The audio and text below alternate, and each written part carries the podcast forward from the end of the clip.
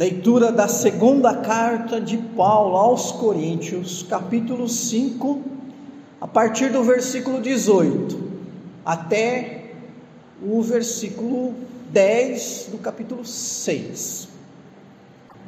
Tudo provém de Deus. É assim que Paulo começa no versículo 18. Dele vem tudo, especificamente a reconciliação com Deus.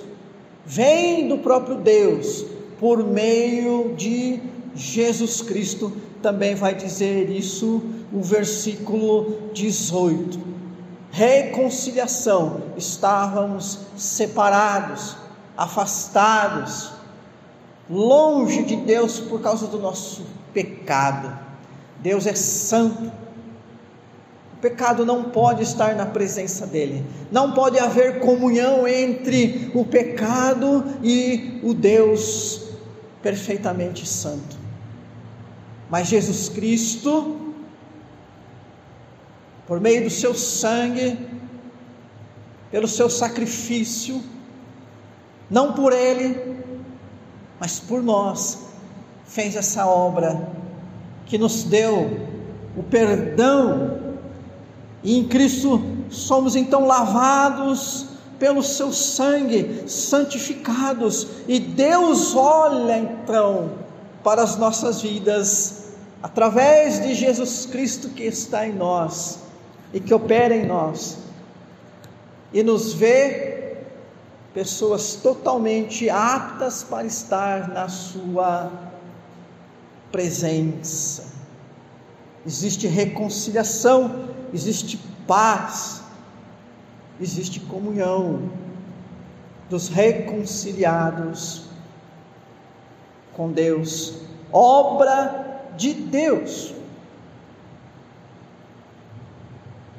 obra que provém de Deus, esse Deus cheio de amor e misericórdia. Deus fez tudo o que o ser humano precisa para viver em comunhão com Ele. Ninguém no dia final, no dia do juízo, poderá dizer: Não estou junto dos salvos, ou não vou para junto de ti, porque a tua obra não foi boa, porque a obra de Deus não foi completa, porque a obra de Deus não foi suficiente, porque a obra de Deus foi imperfeita, porque a obra de Deus não alcançou ou não teve o alcance que precisava ter tido. A obra de Deus é completa. A reconciliação é obra de Deus. Porque nem todos estão então vivendo essa condição. Porque essa reconciliação, irmãos e irmãs, não é automática. Nenhuma pessoa nasce já reconciliada.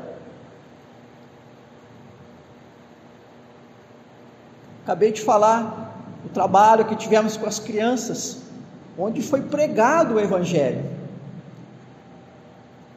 E eu senti algo assim, diferente, porque está tão difícil você chamar alguém que é adulto e falar: Olha, eu queria falar de Jesus. Mas já conheço, já sei, está tão difícil de você encontrar alguém que a palavra Jesus, a obra de Jesus, desperta algum tipo de interesse. Mas isso para as crianças, uma novidade. O ensino que ainda não está no coração delas, elas precisam disso. Como pais, e como membros dessa igreja, é a nossa missão, é a nossa responsabilidade. Porque o que Paulo vai dizer a seguir, se essa reconciliação não é automática, ninguém nasce já reconciliado, é porque Cristo precisa agir na vida das pessoas para operar essa reconciliação. E essa pessoa então, ela vai estar em Cristo e ser nova criatura. Versículo 17, um antes do que nós começamos a ler, fala isso. E aí então, irmãos e irmãs, é que entram os ministros da reconciliação é o que Paulo fala no versículo 18, então, lá no finalzinho. E nos deu o ministério da reconciliação. Ministério é uma palavra que lá na língua grega significa serviço, ou a maneira como nós servimos. É a nossa função de servir Deus nos deu, ou seja, é o nosso serviço, é a nossa tarefa, foi dado a nós que fomos reconciliados. Então, essa tarefa, esse serviço, essa função, esse trabalho de levar para as pessoas o conhecimento, aquele conhecimento que fala da obra de Jesus, para que essas pessoas também possam ser reconciliados, reconciliados em Jesus Cristo. Paulo nos chama de embaixadores. Embaixador é aquele que representa alguém. Versículo 20, olha lá. De sorte que somos embaixador, embaixadores em nome de Cristo, como se Deus exortasse por nosso intermédio.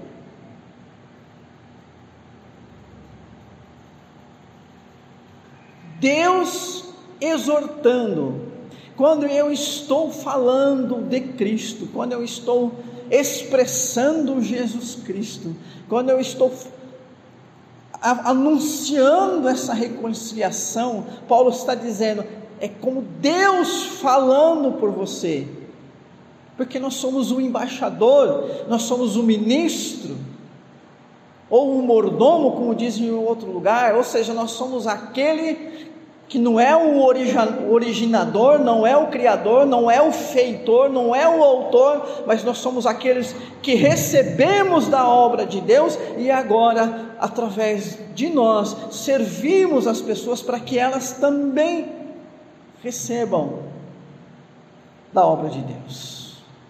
É passar adiante aquilo que você recebeu. O que é, queridos irmãos, irmãs?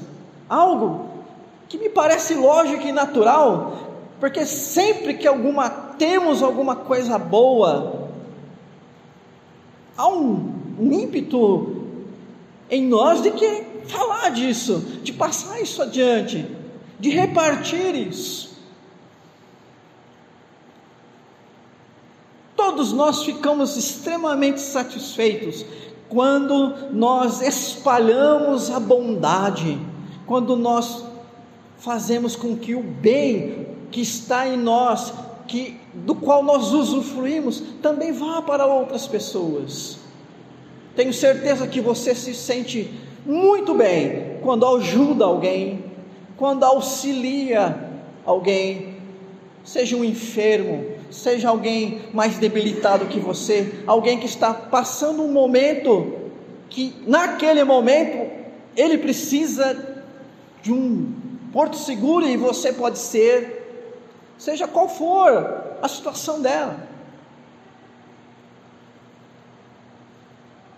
Como é bom esse sentimento. E é isso que Paulo está dizendo aqui, essa é a nossa função. Deus falando por nós. Por isso nós somos chamados de cooperadores. Olha lá o capítulo 6, versículo 1. Na qualidade de cooperadores com Ele. Ele quem? Deus. Quem somos nós?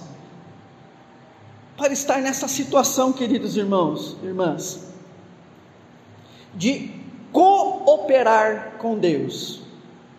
Operar é realizar uma obra, e a obra aqui é o do ministério da reconciliação, de levar esse conhecimento, para outras pessoas. Essa é a obra. Mas a obra é de Deus. Nós somos só os embaixadores. Não é isso que Paulo diz? Somos só os ministros. Deus opera, até porque não somos nós que reconciliamos, não somos nós que temos poder para restaurar ninguém, mas é por nós, por isso, cooperadores, ou seja, aqueles que operam junto com Deus. Você já percebeu que posição privilegiada é essa? Você, um representante de Deus. Não é um representante de uma multinacional. Não é representante de uma grande marca que ocupa a mídia. Não é representante de uma pessoa famosa.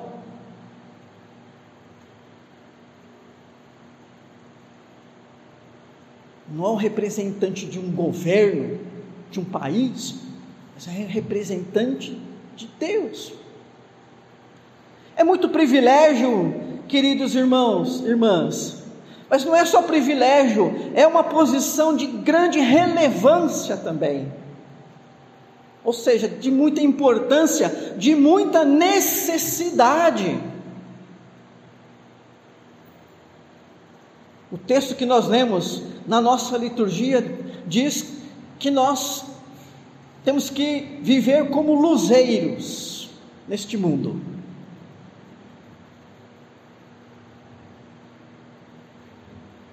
A luz,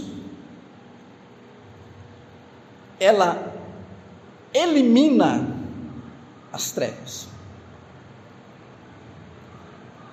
Quando existe luz, não existe uma acomodação, sabe?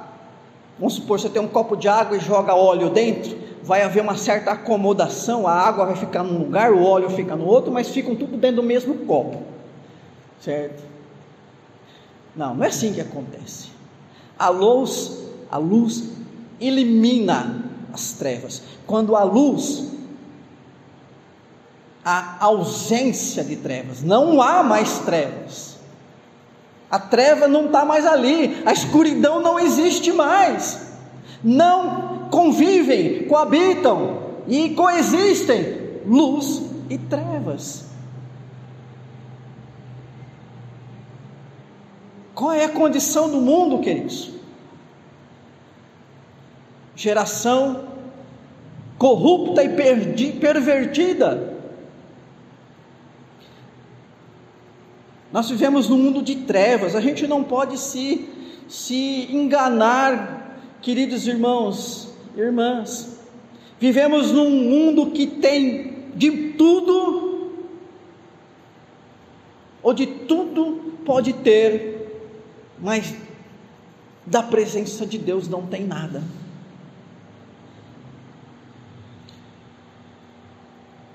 Palavra forte de Jesus, que adianta o homem ter ganhar a vida, né? Ou ter tudo na vida e perder a sua alma?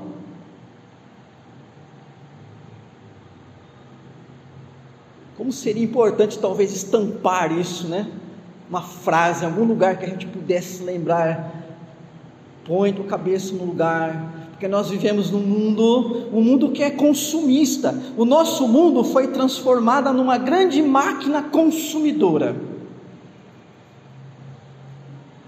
Antigamente dizia-se que o ser humano era o Homo sapiens, né? ou o homem sábio, o homem racional, depois ele passou a ser o homem, homem, homo faber, né? o homem da fábrica, o homem da produção. Depois ele se tornou o homem tecnológico, com o avanço da ciência, a ciência moderna desenvolveu a tecnologia de tal maneira que hoje nós produzimos e usamos tecnologia como nunca existiu e aconteceu na história da humanidade.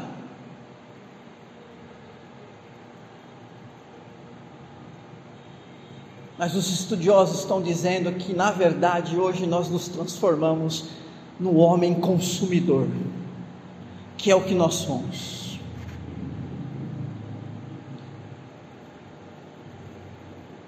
Para muitas pessoas, os melhores momentos são vividos ou num shopping center ou nas redes sociais. Os shopping centers são feitos para afagar aquele nosso lado consumidor. O sistema nos faz assim. Torna isso uma necessidade. Toda a economia, toda a política, todo o jogo das nações, toda a estrutura social está feita para que nós sejamos esta máquina consumidora. E o grande problema, queridos irmãos e irmãs, que parece que nós gostamos tanto desse modo consumista de viver, que até mesmo os relacionamentos, as pessoas passaram a ser produto de consumo. Por isso, descarta-se cônjuge, descarta-se amigos, descarta-se grupos sociais, comunidades, descarta-se com facilidade e parte para outra com mais facilidade ainda. Porque é como se eu trocasse apenas a marca do meu tênis, ou como se eu apenas mudasse a cor da minha camisa. Ora, se aquela cor não me agrada mais, ou se o conforto daquele tênis não é o melhor, eu posso ir lá e facilmente trocar isso. Então, por que eu vou manter relacionamentos que não trazem prazer, benefício?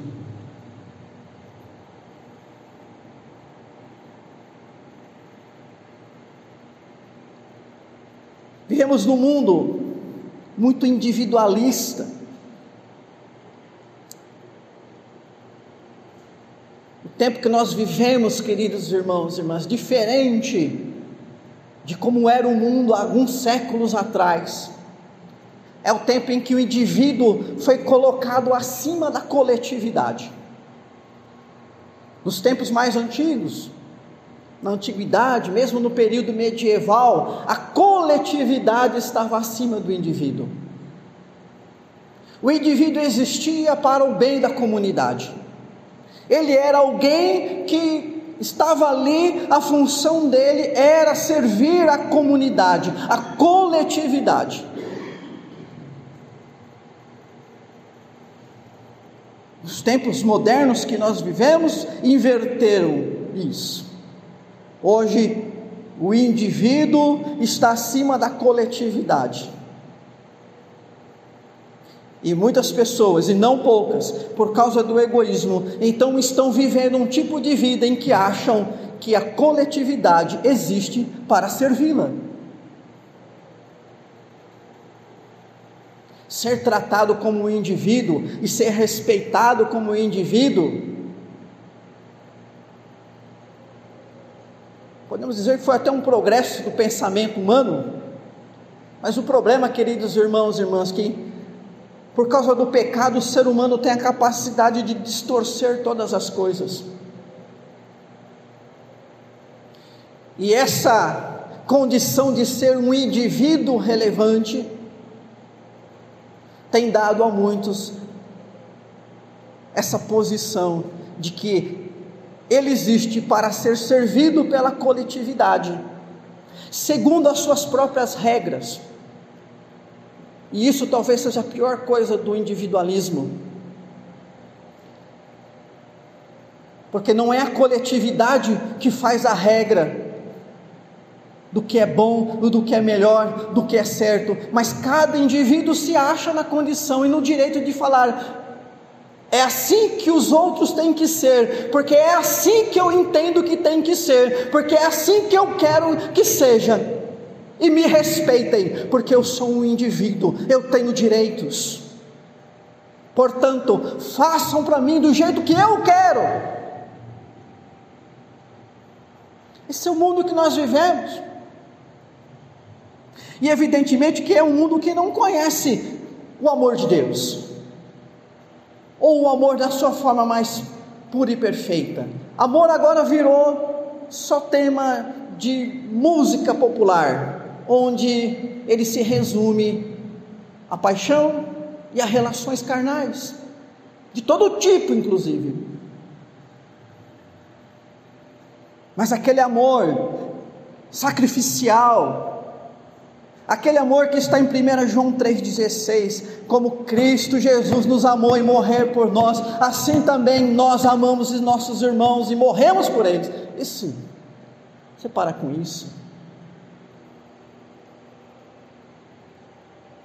Então, queridos irmãos e irmãs, essa é uma pequena amostra da sociedade que nós vivemos. Não quero falar nem das condições morais, porque hoje você falar que a sociedade é imoral, ela diz assim: imoral para você. Eu, para mim, eu estou fazendo tudo certo. Não, mas está escrito na Bíblia. Aquele livro com textos machistas, ou você com as suas interpretações tradicionais conservadoras,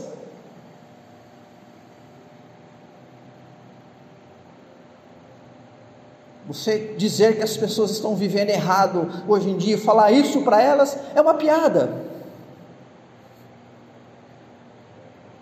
Não quero nem entrar, queridos irmãos e irmãs, nessa situação, mas a clareza que nos traz a Escritura porque ela para nós é a verdade, é ela que ilumina nossa mente e coração. Ela diz: o mundo jaz no maligno, o mundo está em trevas, e só uma coisa pode eliminar as trevas, que é a luz. E a única fonte de luz se chama Deus. Deus é luz. O Espírito de Deus é a luz, a palavra de Deus é a luz, o Filho de Deus é a luz. E nós, reconciliados, somos luz, na condição de reconciliados, não na condição natural. O Alexandre, aqui na condição natural, é trevas, mas ele foi reconciliado. E nessa condição de alguém reconciliado,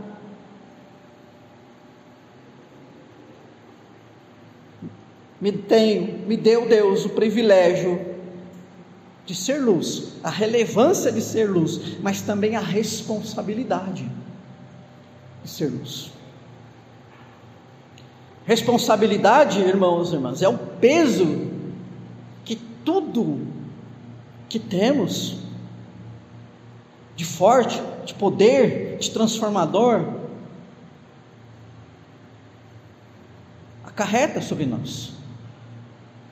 Eu ter a presença de Deus na minha vida é um grande privilégio, isso é uma grande responsabilidade. Não é isso? Nós que somos pais ou mães, os filhos, como é privilégio, privilégio, né? Como é bênção. Mas é uma grande responsabilidade. Nós que temos as nossas funções na vida social, nós que ocupamos posições diversas na sociedade. É um privilégio ser alguém, contribuir de alguma forma, não é isso? Mas é uma grande responsabilidade, é uma responsabilidade social. E como nós estamos falando de Deus, da palavra de Deus, como nós estamos falando de ser ministro da reconciliação, nós temos que agir com muito cuidado para não ser motivo de escândalo. Olha o versículo número 3: não dando nós nenhum motivo de escândalo em coisa alguma, para que o ministério não seja censurado. Que palavra forte, queridos, não é isso? E que nos chama a responsabilidade nos chama a responsabilidade. Quando nós escandalizamos O ministério pode ser censurado. É como que alguém dissesse: Você está falando de quem? Você está de brincadeira? Você, olha a sua vida, quem é você? Que autoridade você tem para falar disso? O apóstolo Paulo estava dizendo que ele não era motivo de escândalo, logo nessa condição, ele podia recomendar-se a si mesmo. Versículo 4. Né? Então, como não somos motivo de escândalo, versículo 3, versículo 4. Pelo contrário, em tudo recomendando-nos a nós mesmos, como ministros de Deus.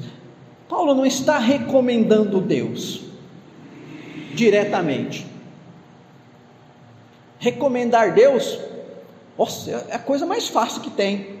Qual é a dificuldade de você recomendar alguém que é santo, perfeito, todo-poderoso, justo, cheio de amor, bondade e misericórdia? Há alguma dificuldade de você recomendar esse ser para alguém? Mas aqui não está falando recomendar Deus, mas recomendar a si mesmo como ministro da reconciliação. Aí está falando do nosso estilo de vida. É recomendar Deus, sim, porque a reconciliação é obra de Deus, mas é recomendar Deus através da minha vida. Olha, eu quero te falar de uma pessoa. E você vai enxergar essa pessoa em mim. Eu quero te falar de uma obra chamada reconciliação. E você vai poder conhecê-la em mim.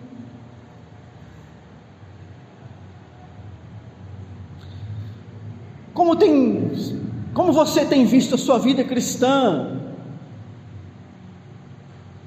Como mostrar, ou em que mostrar Deus através da nossa vida? Aí Paulo vai dizer algumas coisas.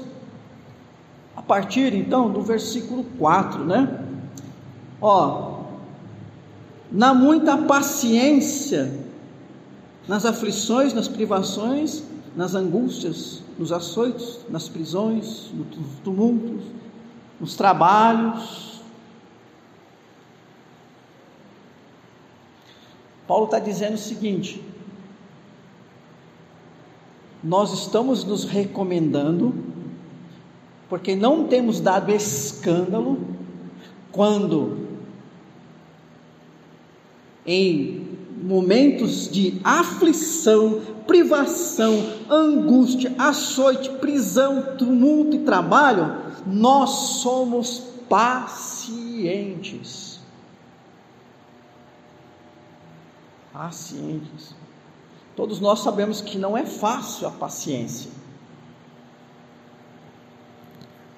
Todas as vezes que nós somos pacientes, nós estamos lutando, travando uma batalha.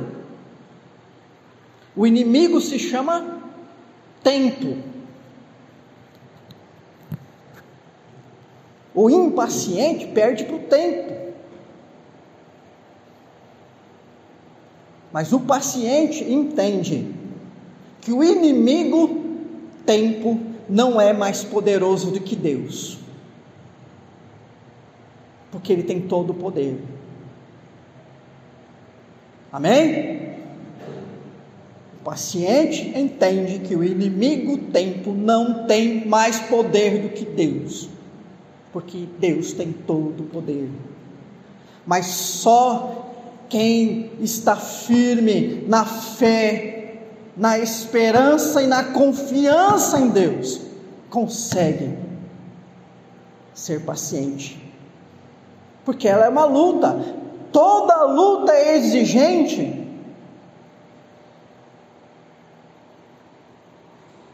E se tem luta que não é fácil, é a luta contra esse tal de tempo. Deus já faz uma semana, já faz um mês, já faz um ano, que essa aflição está aí e não passa. Eu estou cansado. Paciência. O apóstolo Paulo então está dizendo: nós somos pacientes naqueles piores momentos. Por isso nós nos recomendamos como ministros da reconciliação.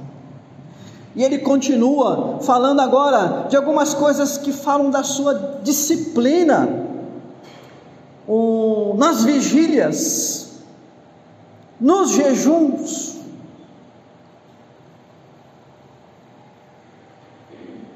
A vigília aqui é aquele, aquela prática, aquela disciplina espiritual em que você troca o seu tempo de descanso para trabalhar na obra de Deus.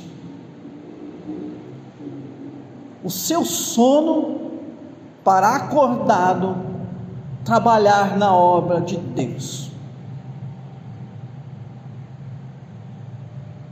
E eu quero dizer que todo aquele que quer trabalhar para Deus vai ter aquele dia que você vai vir e você vai estar tá aquele bagaço, você vai estar tá cansado. Louvado seja Deus, porque você veio, e mesmo arrebentado você veio. E isso é uma disciplina que você se impôs. Você não se rendeu ao sofá, àquela baita televisão na sua casa, aquele ar condicionado que no dia do calor joga aquele vento refrescante, aquele refrigerante, aquele doce, aquele sorvete. Você deixou tudo isso lá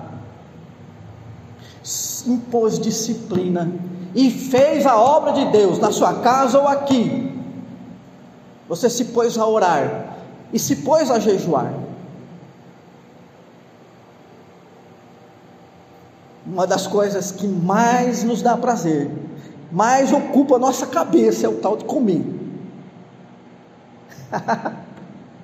Não é isso? Às vezes a gente está sem fome, a gente está lá e vai comer. Oh, às vezes a gente já comeu o suficiente, já o que comeu já bastava para a gente manter aquela saúde, mas a gente vai lá e faz mais um prato, põe mais, enche até a hora que eu gostar na garganta aqui, que é bom, que é gostoso. É, e quando você então fala para o seu estômago, e mais do que o seu estômago, para o seu cérebro, hoje eu não vou comer, ou não vou comer nesse momento. Aí vem aquela outra briga. É brigar com você mesmo, é brigar com seus hábitos. Bom, queridos irmãos e irmãs, Vamos terminar aqui por causa do tempo. Então Paulo começa, olha, nós nos recomendamos na pureza, ou seja, na santidade, no saber, sabedoria que o cristão tem porque conhece a palavra de Deus, na longanimidade, olha aqui a paciência de novo, né? Na bondade, no Espírito Santo, no amor não fingido, na palavra da verdade, no poder de Deus, pelas armas da justiça, quer ofensivas, quer defensivas, por honra e por desonra, por infame e por boa fama, como enganadores e sendo verdadeiros, como desconhecidos, entretanto bem conhecidos, como se estivéssemos morrendo e contudo eis que vivemos, como castigados, porém não mortos, entristecidos, mas sempre alegres, pobres, mas enriquecendo a muitos, nada tendo mas possuindo tudo. É assim que nós nos recomendamos.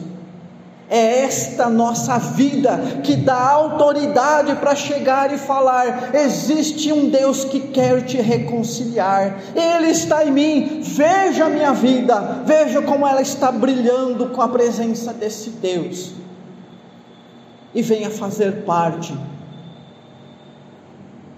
venha fazer parte desse povo reconciliado. Versículo 20, lá no capítulo 5: Em nome de Cristo, pois, rogamos que vos reconcilieis com Deus. Paulo tinha essa autoridade para chegar para aqueles crentes de Coríntios, aquelas pessoas de Coríntios, dizer: reconciliem-se. Ele tinha, porque ele tinha uma carta de recomendação para apresentar a sua própria vida. E que assim, irmãos e irmãs, seja conosco, que sejamos uma carta de recomendação. Como um documento que dá credibilidade, que atesta as nossas qualidades e a veracidade do nosso testemunho, não porque somos os melhores, não porque a obra é nossa, mas porque há um Deus presente e agindo em nós, e é isso que nós queremos mostrar para as pessoas.